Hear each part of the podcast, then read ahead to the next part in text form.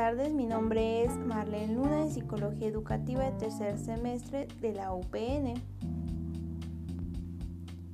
El día de hoy les voy a presentar un tema súper interesante que es la prevención de enfermedades y mantenimiento de la salud.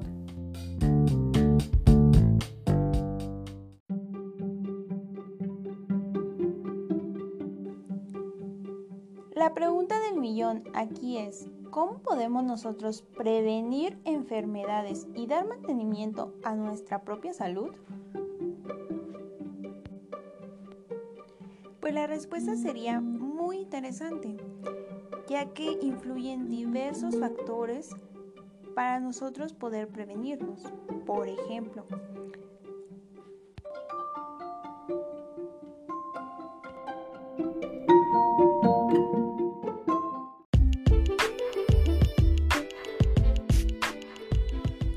En primer punto, pondremos la buena alimentación.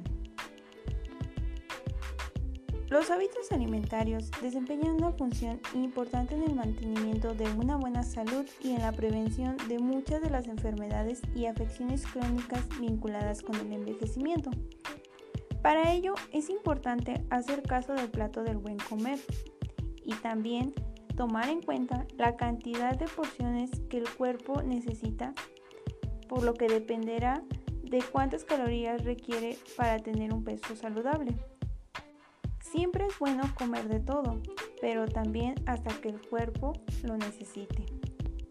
El ejercicio es otro factor muy importante para mantener una buena salud y para prevenir de enfermedades. Por lo que uno de los beneficios, ya sea a corto plazo o a largo plazo, son control de peso, reducción de estrés, las oportunidades de interacción social, el mantenimiento de las fortalezas y movilidad y mayor objetividad. Lo ideal sería que desde muy temprana edad comencemos a hacer ejercicio. Si ya estamos en la etapa de la edad adulta, es importante hacer ejercicio, aunque sea por poco tiempo, pero comenzar a hacerlo ya que nos ayudará a prevenir a controlar enfermedades cardíacas. También ayudará para prevenir la diabetes, la osteoporosis y la depresión. Evitar también el consumo de bebidas embriagantes y algunas otras drogas ilegales nos ayudarán también, ya que consumir estos productos de manera frecuente trae consigo muchas consecuencias. Una de ellas es el deterioro del hígado y el riñón, por lo que puede provocar cirrosis. El dormir las horas que corresponde siempre será un factor esencial para nuestra vida, ya que desde que somos pequeños debemos dormir a la hora que nos corresponde. Se dice que el promedio general para dormir son 8 horas, pero también dependerá de nuestra edad. Por ejemplo, en los niños pequeños eh, puede variar de 9 a 10 horas en personas un poco más mayores son de 7 a 8 horas. Eso normalmente corresponde a los jóvenes y a los adultos. Para poder dormir a la hora adecuada es conveniente la reducción de la cafeína y más que nada por la noche. También evitar comidas pesadas. Así nos ayudará a incrementar la creatividad, también nos ayudará con la memoria a que funcione de manera más adecuada. Nos protege el corazón, ya que el insomnio aumenta los niveles de la sangre en las hormonas de estrés. Y también nos ayudará con la frecuencia cardíaca.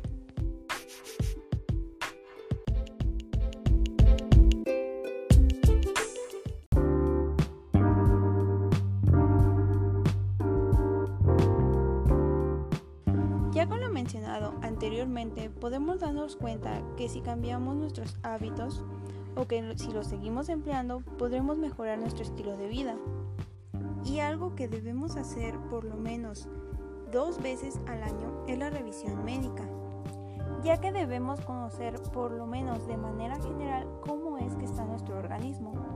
Y la autoexploración es algo que también debemos hacer ya que nosotros al conocer nuestro cuerpo podremos identificar las irregularidades que suceden o aquellos cambios que no nos están agradando y poder ir al médico.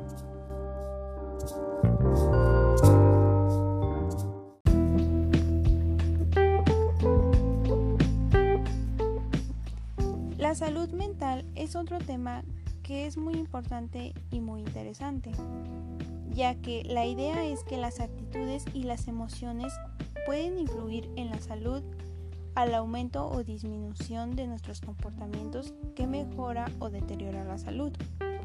Siempre es bueno corregir algunos hábitos, por ejemplo, no estresarnos tanto, ser un poco más relajados, controlar nuestras emociones y eso ayudará para evitar algunas enfermedades como la depresión y también para amortiguar el estrés. El apoyo y las conexiones sociales se vinculan constantemente con los índices bajos de enfermedades y una vida más larga.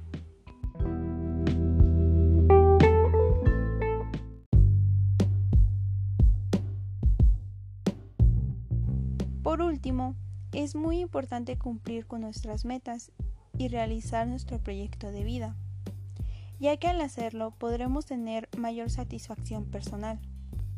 Nos ayudará para tener una mejor evaluación de nuestros logros y poder reducir la depresión y el estrés.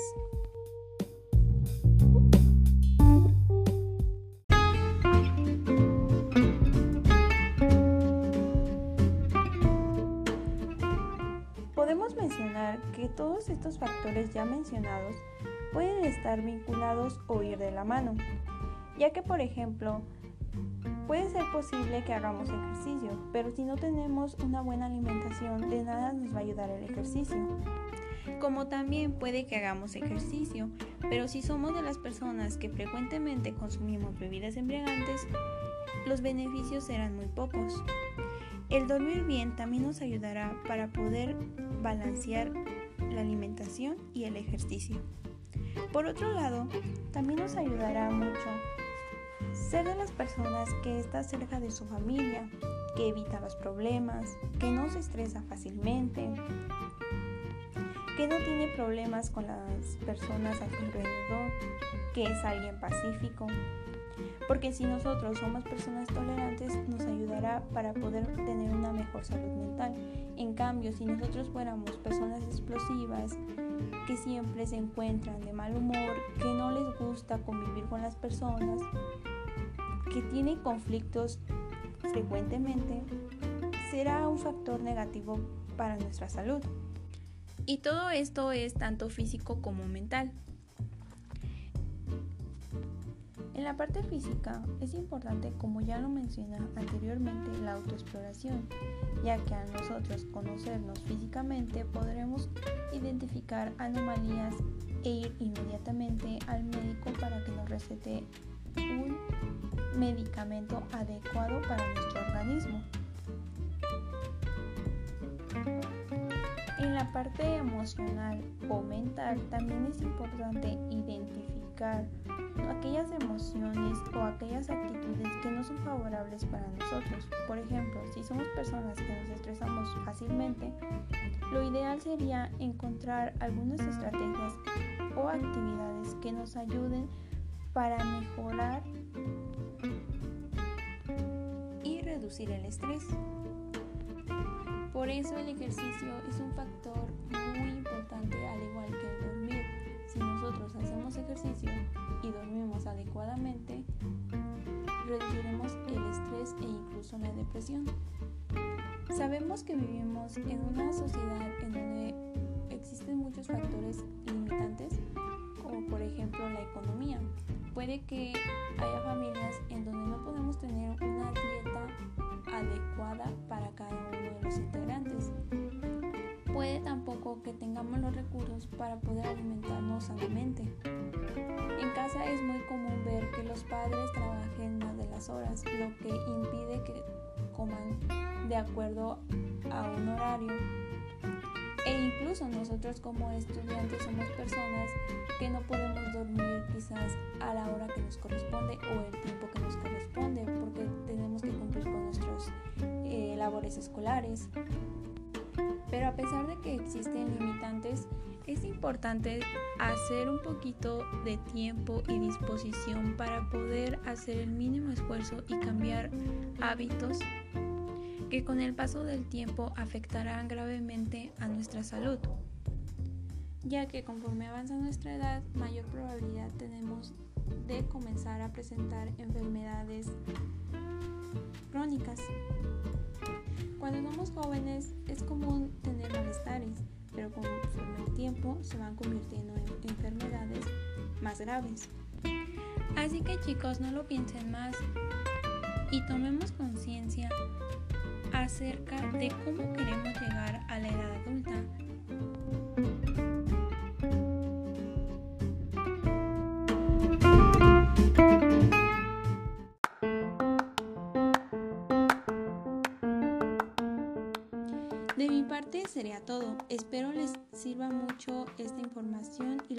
práctica. Al igual que recuerden que somos promotores de la salud, por lo que es nuestra labor poder darles a conocer lo que nosotros aprendemos a nuestros seres cercanos. Muchas gracias por su tiempo, les mando un cordial saludo. Hasta luego.